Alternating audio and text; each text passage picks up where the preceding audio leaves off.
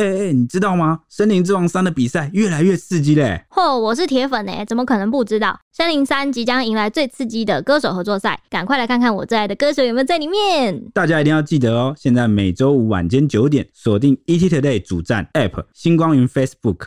森林之王 YouTube 首播，收看台湾最强歌唱节目《森林之王三》。还有还有，记得到新闻云的 App 参加森林之王系列票选，投票就有机会抽中 iPad Air 哦。如果周五九点来不及收看，记得订阅森林之王 YouTube 频道，小铃铛给它按下去就对啦。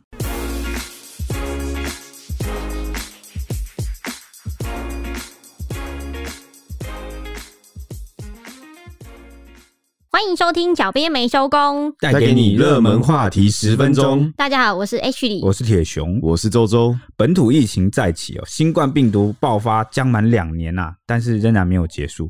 回顾过去一年，全球疫情确诊数呈现这个波浪状。就在大家以为趋缓之际呢，去年年底又有新一波的大魔王，拥有五十个变异、更高的传染力的南非变种病毒 Omicron 出现并入侵全球。纵使有疫苗覆盖率的保护，确诊数仍然再次爆发，第一时间各国都加强边境管制，日本也闪电宣布重新锁国。当时台湾就决议说不跟进这个日本的防堵措施，没想到最近就是先是爆发了防疫旅馆四起群聚案，接着又是桃园机场群聚案了。那外界就担心这波疫情很快就会进入社区哈，这个年可能很难过了。指挥中心也宣布全面开放施打第三剂的追加剂。今天就来跟各位整理跟报告一下最近的疫情进度，因为我觉得我们都觉得蛮重要的。虽然前几集聊得蛮开心的，但是这个疫情的进度还是不可以漏掉，希望大家就是不要掉以轻心。我们截稿的这这一天是礼拜六，今天晚上有多了一起单次裁剪台北的一个计程车司机也确诊，所以疫情到时候播出的时候可能又会有一点变化，在这边先跟大家会系列一下这个部分，我们还没有整理到，要等指挥中心那边公布。好，首先先来介绍一下大魔王欧姆狂是什么。欧姆狂变异株拥有五十个突变，刚刚讲，但是它其中有三十二个是发生在关键的棘蛋白位置，许多突变都和逃避免疫系统还有增强。传染能力有关，美国研究就出估说，Omicron 的 R 零值就是病毒从外进入到完全没有抵抗力的人口族群，就是平均可传染人数，也翻译成基本传染数啊，就是如果你没有打任何疫苗或什么的话，你的传染数会是怎么样？那答案呢？是可以一传五十，就是一个人传五十个人，这么夸张？好扯的五十哎，对，五十个人。但这边要注意的是，它是进入一个完全没有抵抗的人口族群，对，就是都没有都没有打过疫苗，对，都没有打过的疫苗，然后也没有任何的这个抵抗力啊，才才会一传五十。对，那相较于一开始的英国变种 Alpha 的话，是零 R 零值是四到五。Delta 那个时候我们怕的要死的是五到八，都已经高出太多了，所以就很多医师吓得跳出来示警，说新的疫苗出来可能会是要等到三或四月了，在这等待的一百天内应该怎么应对呢？医师就强调说，非必要不要出国，或是出门在外就得小心。边境防疫更辛苦，因为 Omicron 可能都是以轻微的症状为主。好扯哦！之前我们那个 Delta 病毒，我们其实已经 就是蛮示警了，觉得哦，这个是传染力很强。结果它的 R 零值啊，也就是刚刚的这个基本传染数，才五到八哎，那这个 Omicron 是到五十，哦，蛮扯的。嗯。已经变异到一个对很适合人类的地方，而且它还有一个比较致命的地方啊，怎么说？就是专家说，Omicron 的症状与这个普通感冒或流感啊十分接近，那也比过去的新冠病毒啊来得轻微，所以总结了八个不可忽视的初期症状啊，就提醒说，一旦出现这个下列八个症状啊，就要马上接受筛检。好，我们就一起来听听看。好，那，第一个症状就是喉咙疼痛，哎，这个其实蛮长哦，所有人可能。有个小感冒，或者是稍微不舒服，尤其是在最近变天。对，对 我最近我只要感冒，第一件事就是喉咙痛。对，所以喉咙疼痛啊，尤其是吞咽时会不舒服，你可能就要稍微提高警觉。来，接着听听看下面七个症状，你有没有？嗯。第二个就是腰酸背痛，完了也是我每天在做的，因为上班族也会腰酸背痛，坐太久，我还没有办法分辨。第三个就是严重的流鼻涕哦，鼻塞，完蛋了，我这个过敏，我这我这过敏过敏儿都很容易忽略。啊、四就是头痛。好，这个好像比较明显的会有出现的症状。头痛，对，啊，就你可能上述症状都可能或多或少会遇到，但头痛可能你就要注意。嗯，那第五就是严重的疲惫虚弱，这个臭色畜，都是社畜症。第六点就是打喷嚏，打喷嚏哦，这过敏过敏有也会啊。对对啊。那第七点就是夜里盗汗。又比较少见了，这就比较少见了，这就比较不寻常。第八点就是，除了我们刚刚讲到的腰酸背痛之外，你可能还会有肌肉酸痛的状况。这看起来也蛮不普通，听起来就很像是那种发烧的初期症状就。就你没有运动或者什么，哦，你平常如果没来运动，你突然肌肉酸痛，你就要有你没有乳酸堆积，然后你都突然哦莫名其妙开始，对，哎、我觉得对，有点像那个之前在打疫苗的时候，我记得我那时候有种低烧的情况，就是没有发很高烧，但是低烧，然后就上述全部所有的症状都有点感觉都有一点明显。对，这一次是蛮尴尬，因为这几个症状其实都跟感冒十分的相近，所以很难辨别，大家就要提高这个警觉。嗯，那另外有鉴于这个本土疫情升温啊，有医师就建议，最近看了不少呼吸道症状的门诊啊，状况不妙啊，建议民众有症状疑虑，干脆直接筛检，拉高筛检量，就算 Omicron 进入社区啊，这样也能提早察觉。嗯嗯嗯，真的耶。嗯而且，尽管这次各国反应快速啊，实施入境封锁跟隔离，但能争取到的时间其实很短暂。有专家认为说，过往经验就表明了，阻止新病毒株在全球传播啊，根本是不可能的事。啊，完了完了，Omicron 的新疫情为全球防疫带来两个重大的教训。嗯第一个就是体现了基因组监测在提供预警方面的价值和进一步共享监测结果的必要性。好，就是在监测这个变异上可能要互助，就是只要出现新的，大家就赶快分享资对，讯。大家赶快要全球要啊共、共同得知。那第二点啊，就是再次点出了加速向低收入国家提供疫苗的重要性，因为这个状况比较不好的国家、比较不富裕的国家，或者是开发中或者比较落后了，他们其实没有足够的能量，或者是这个经济上能够来买大量的疫苗。我觉得是他是应该是意思是说，其实病毒在人跟人之间传递的时候，会一直在突变。他们想要终止这个突变的情况，哦，就大家的疫苗大家都打疫苗我的意思就是这个意思，嗯对，因为你不可能限制这个啊、呃、不富裕的国家或落后国家的人往哪里移动。那就算你富裕国家的人都打了疫苗啊，结果比较贫穷的国家的人没有打疫苗，你们那个全球化的流动还是在的、啊。我第一时间在想，会不会是因为南非变异株啊？什么意思？什么对啊？什么意思？南非算不算富裕国家？富裕，富裕但那他们的疫苗呢？那是因为其他非洲的国家不富裕。哦啊，我也记得南非其他蛮蛮非洲的富裕啊国家可能会跟南非的那个人有哦接触。嗯而且他们打疫苗的状况并不盛行，就有些人也会拒绝。所以最早前的时候就有讲说，疫苗只打在富裕国家的人身上是没有用，你只防御自己是没用的，而且再加上这个疫苗啊，只是避免重症啊，不是代表说你打了就不会感染了，嗯哦，你还是有可能突破性。你看现在都，被突破性，所以最好的方式就是大家最好都全球的人都有防御的能力。哎、我刚才看到美国有专家就最新的说在，就是在呼吁那个拜登政府说，那个要把 Omicron 已经是视为常态性啊，就是要视为它就是流感的一种常见的呼吸道已。经呼吁这种事很久了。对啊，然后就说最近就是啊，不要再以为自己能够清零了，什么什么，就是 Omicron 不可能清零的什么的。那去年底 Omicron 爆发之际啊，就有医师出面示警啊，他说可以的话就赶快去打第三剂。那名医沈正南他就预言说，能不能压住 Omicron 还是一个问号，但现在也只能这样做，因为 Omicron 一定会来到国门。然后至于会不会漏进社区，就看七加七效果怎么样了。沈正南他也进一步指出啊，根据英国的保护力研究显示，打了两剂 AZ 的血清综合病毒后，发现保护力几乎都全部都降到可侦测的水平之下，也就是等于零。建议无论打一剂还是两剂 AZ 的人，接下来都是打莫德纳，不然的话打了也是白打。而且它的病毒传染力至少比 Delta 强三倍，就是他说的英国研究的数据。然后说，若从国门漏进来啊，很有可能会再回到三级警戒的状态，因为疫苗已经失效，而阿兹又是 Delta 的一点五倍。哦，沈正南这个的预言是在大概在十二月的时候，他就一直在警告说 Omicron 一定会来到国门。就那个时候欧盟狂在爆发的时候，他就说一定会来。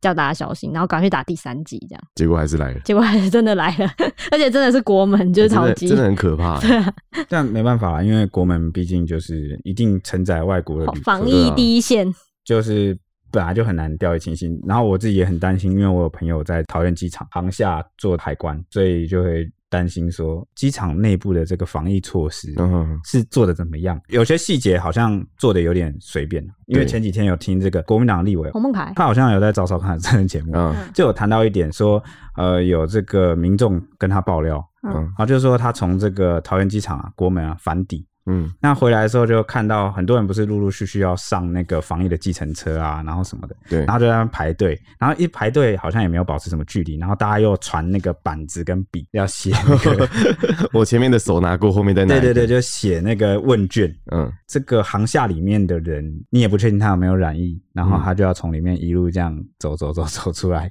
对啊，你说都是即将要去隔离的人，对，然后这个过程中你就是可能会接触到清洁工啊、保全啊，就是各式各样的地勤的空姐啊或者什么之类的。对，然后他就质疑说，那那海关人员呢，或者是那个通关的时候，他们那个护照递给这个办事的人员，那。这个是不是他们其实暴露在一个相对比较高的风险的环境？因为他们要是身上可能带有病菌的话，他们可能要去用餐，要去喝饮料、喝水。啊、所以国门里面到底防疫的层级跟措施要提高到什么程度？然后要怎么分隔这个动线？其实是真的很难。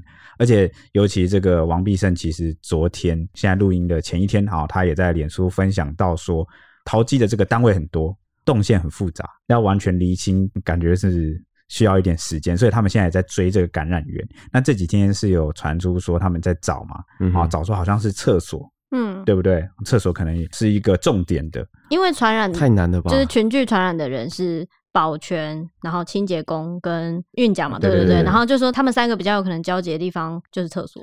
对，而且大家有没有发现这几天讲到的这个传染的人啊？嗯，他们全部都是淘机的工作人员。对啊，对。那如果你本土都没有这个 Omicron 的疫情，没有入侵到国门，那那是一定是被那个对啊，旅客传，怎么可能会无缘无故跑出来？而且怎么会都在这个淘机国门？一定就是哦，有外面回来的旅客，或者是不管是本地人哦，本国的人，或者是外国的人入境的时候，他携带这个 Omicron。你刚刚那样一讲，就很像是。他们要在排队上计程车之前，他去厕所上了一下，对，就是，然后再跟跟着计程车司机，对对，然后又回到旅馆，然后爆发，对。对，所以所以我听了其实是一条一,一整条线都染，很担心的，就是好像说要超前部署，要把这个病毒阻绝在国门外，嗯，但其实它已经进到了我们桃机的国门，嗯，我觉得大家可能就要转换一下心态，就是你不可能完完全全的堵住。对啊，你就要么就是两种策略嘛，你要么就是真的完全主角，你完全主权，那你淘机的这个呃动线或者是方法，你就要再进一步改良它。你要让这个连在淘机里面的工作人员都获得保障。我记得也很多人在炒那个，就是春节什么七加七，因为春因应春节这次的返乡潮，就觉得说七加七肯定不够，一定是要十四加上去这样。太硬了，那住防疫旅馆那个都。一天多少钱？而且 每天可能很多人回来。对啊，所以重点就在于染疫的旅客，不管他是本土还是境外，他进到这个防疫旅馆的这个过程，好，进到防疫旅馆前，你要怎么去注意这个细节？还是就是恢复穿那个 整套的那个。但但是虽然我们是这样讲啦，我们可能大概讨论到这个问题哦，但我也知道这个防疫政策其实是非常困难的。啊、今天不管是哪一个党来执政哦，都要面临很大的考验。那当务之急就是，既然然后有可能已经算进到社区了，对啊，我们要怎么去防堵它来改善？对啊，桃园离台北根本就是，我觉得他们是不是你看像厕所，然后他们可能就会排队进去，然后就有人在统一消毒，然后再出来，这样才不会漏掉厕所这个地方。对，就是，所以就很困难、啊欸、但但是他消毒的时候，搞不好清洁工就是在消毒的时候中的。没有，清洁工是不知情前面有这种旅客进去，我所以他才会中。我觉得，我记得那个厕所是 for 呃入境的旅客专用的，就是一般人不能进去的。所以，我所以我就在想，我记我觉得有可能清洁工也我觉得清洁工可能比较舒服。对对对，那那我就想说，有可能我们实行到最以前一开始最严格的嘛。对，还有最近那个政坛上吵的风风火火啊，蛮多啊，就是在讲这个要不要提升对于美国的。对，因为美国最高，嗯，因为这个美国目前的疫情是相对比较严重，对啊，哦，但是这个就有涉及很多考量啊，我们这边也不特别多做评论，我们就是把最新的进度就是报告给大家。嗯，那打 AZ 对 Delta 有防护，可是对 Omicron 几乎是没带盔甲的。前台大医师林氏璧就引用英国资料，也提到说，只打两剂 AZ 对 Omicron 几乎是没有保护力的，但是也没有到说会白打了，因为打到加强针搭配全剂的 BNT 或是半剂的莫德纳，都可能把这个保护力拉到七成左右，而且维持两三个月是没有问题的。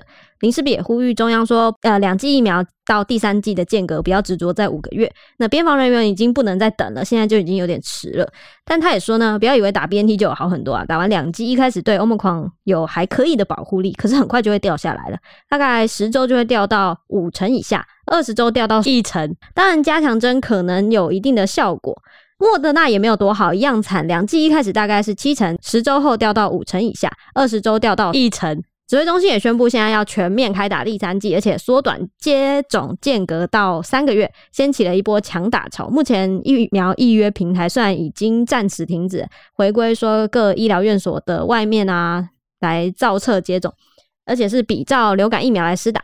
另外呢，除了第三季开放全品牌混打之外，第二季也可以挑和第一季不同厂牌的疫苗，只要注意一下间隔时间的差异。那其中台北市目前是有自己开设一个自有的预约平台。一月八号上午九点开放的时候，一度因为流量蛮大的，这个就超载宕机了，累积大概有五点七万人完成预约。那大多都是来预约第三季追加剂的，也因为反应很踊跃，所以北市有特别延长这个预约平台的服务时间，之后会周期性的每周一、二开放预约，然后提供隔周的接种。今天、明天两天会开放一月十七号到一月二十七号的接种名额。诊所的话是 BNT，医院的话是莫德纳。好，这边我想针对刚刚机场的部分再做一个补充哦，哦，因为我稍微查了一下。好，目前呢、啊，我们这个台湾是针对这个各国的风险推动不同的边境措施，就是我们有些会把它列为高风险国家。嗯，好，那可能就会在入境筛检的时候，或者是仔细检查等等等等等，就就不太一样啊。现行的做法就是，旅客入境裁检后，啊，需要等待两到三天才能得知检验结果。但是如果是确诊了，那个当下其实人已经离开了机场了，进入到检疫所或防疫旅馆。所以这个中国附一感染管制中心副院长黄高斌啊，他就建议说，市面上有个 PCR 快速检测工具，二十分钟就能知道结果，只要加装在机器就可以做，而且成本不高，大约两千到三千元。那如此一来，旅客在机场检出阳性的当下就能先隔离啊，避免后续的防疫旅馆就是被污染或是传染给他人的风险。那与这个疫情扩大所需要消耗的费用相比啊，这是个值得投入的资源，真的很值得诶。你看两三千块，你基本上去医院做快筛的话，就是一千上下。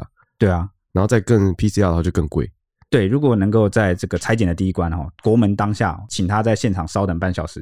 对啊，哦，就是把它采检出来，这个是比较好的方式啦。我们只能现在赶快去极力补救。对对，没错没错，避免更大更多的那个传染发生啊。那回到刚刚 Ashley 提到的疫苗啊，追加第三剂，对于国内追加第三剂的这个策略啊，指挥中心有明确建议哦，说六大族群啊，应该在第二季接种后六个月啊，追加接种第三剂，包括六十五岁以上的长者、长照机构的住民与工作者，还有医护人员。防疫工作人员、第一线高感染风险的工作人员，以及容易感染与疾病严重风险者，哈，就是第九类啦。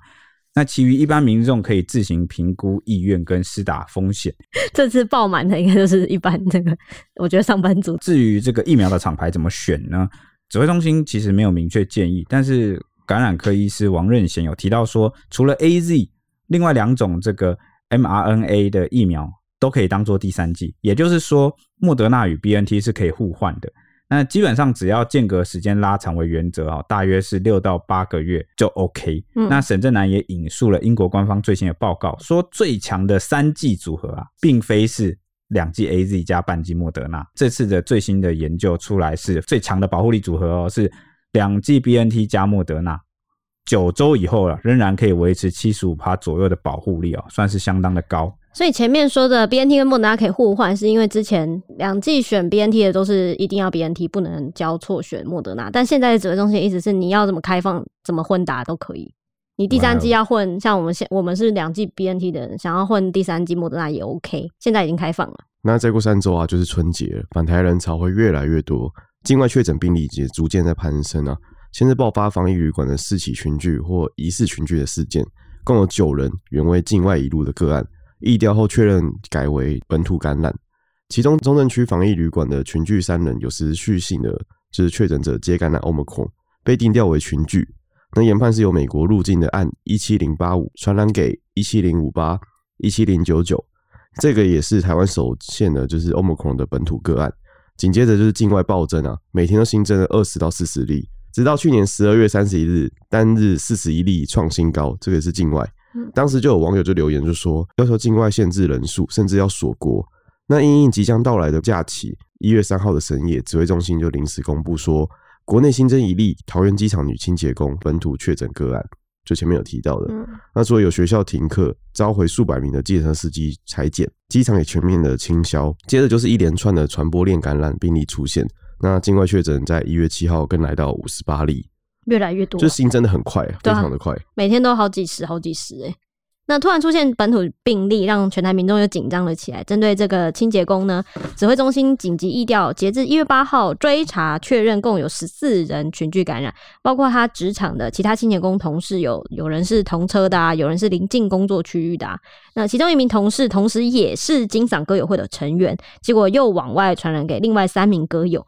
而且另外扩大裁剪也发现有两名机场保全确诊，另外两名计程车司机也确诊，但是其中一名司机按一七二四零，因为病毒的基因序列和他在十二月二十六号载过的入境确诊个案是相符的，所以暂时它是排除在群聚外的。那整体群聚的感染链关联是怎么样呢？指挥官陈忠就说呢，保全按一七四一四的确有可能是新的传染链，可能在工作的时间和入境的旅客接触，无论是行李啊，或是人的近距离，造成染疫的可能性相对比较高。是不是跟我们刚刚讲的一样？就是他会接触。没错，是他就是接触最高，他好像有说有去帮他们抬行李啊，有干嘛啊什么，什么？天哪！所以桃园机场的工作人员是风险是很高的，超高，真的超级高。对，然后运奖一七四一五呢，因为 CT 值比较高，他在十二月十号跟十二月二十四号都有载过确诊者，要跟前面的运奖一七二四零列为有关联的可能性则不高，因为两个人是分别载不同的人，然后又可能工作上不会有什么感染这样子。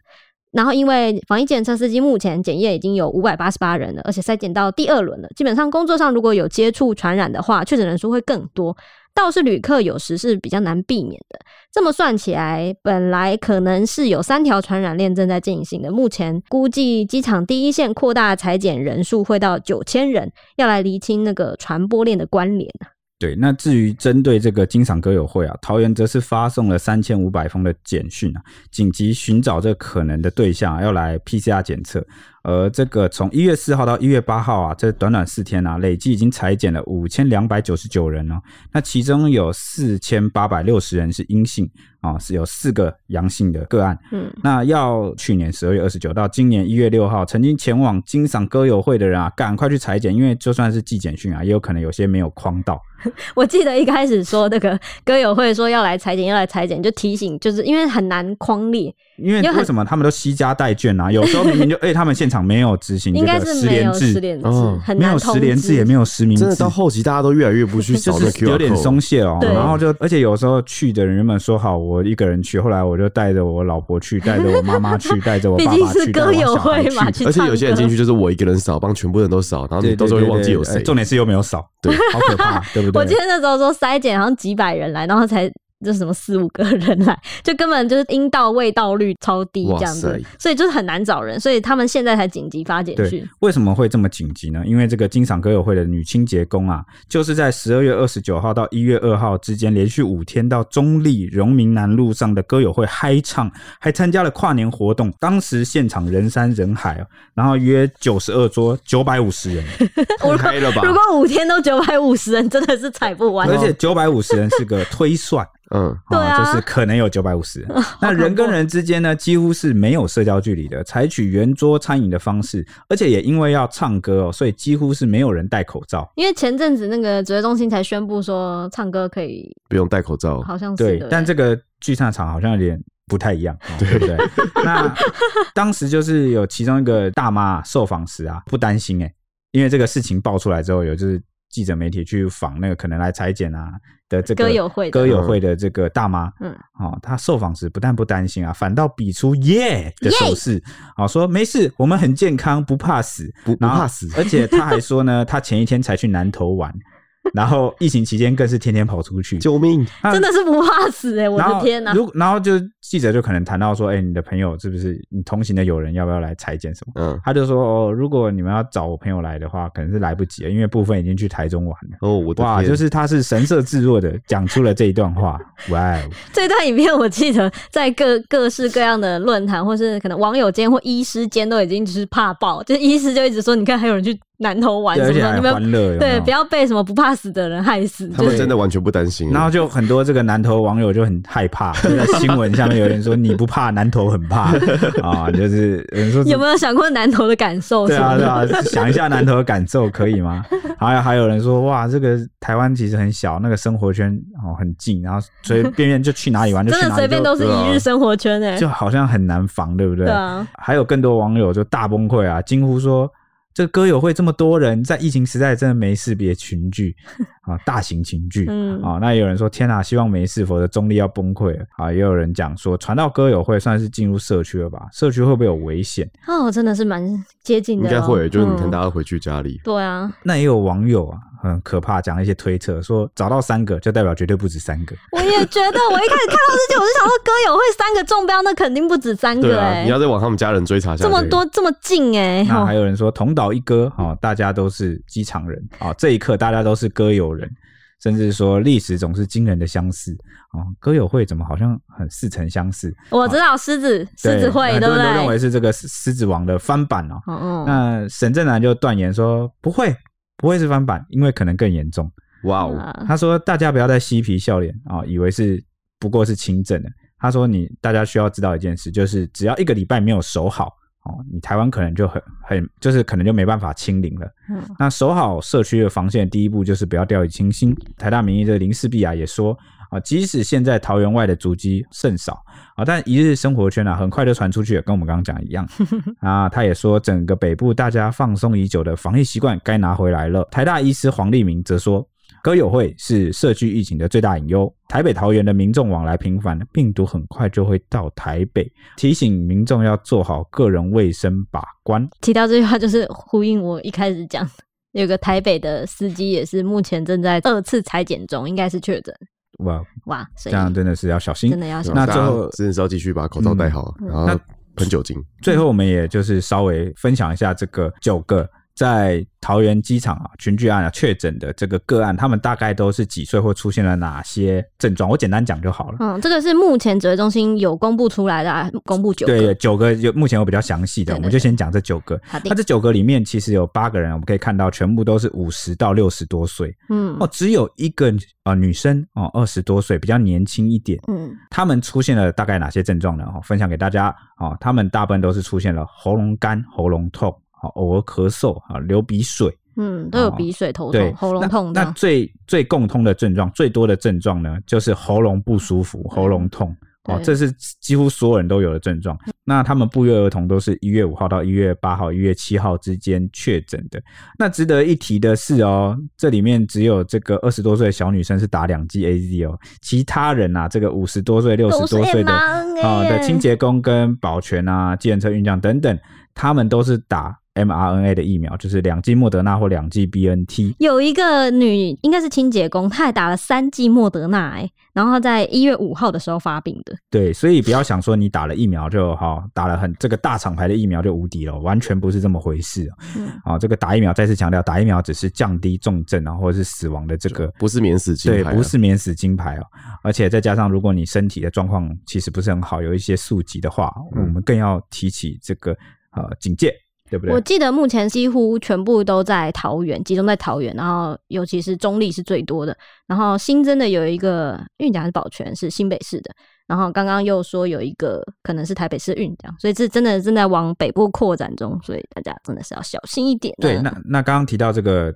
桃园机场啊，防疫政策的部分，其实大家也可以去关注看看。这个指挥中心其实针这几天都有针对这个桃机怎么来，或者是各国入境的旅客怎么来，分门别类，有有再提出一些看法。其实这个呃在野党或者是执政党去讨论都蛮激烈。嗯嗯嗯。那值得一提的是，我刚刚没有讲的很清楚啦，就是这个。它有分嘛？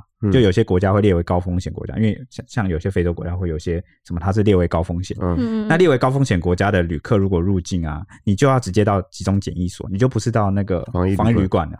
而且呢，从这个重点高风险国家入境的这些旅客啊，一律都要送集中检疫所十四天之外，还不适用这个春节方案。但是这个指挥官陈时中就有说，现在因为全球疫情的关系啊，那所有国家看起来都是高风险啊，所以。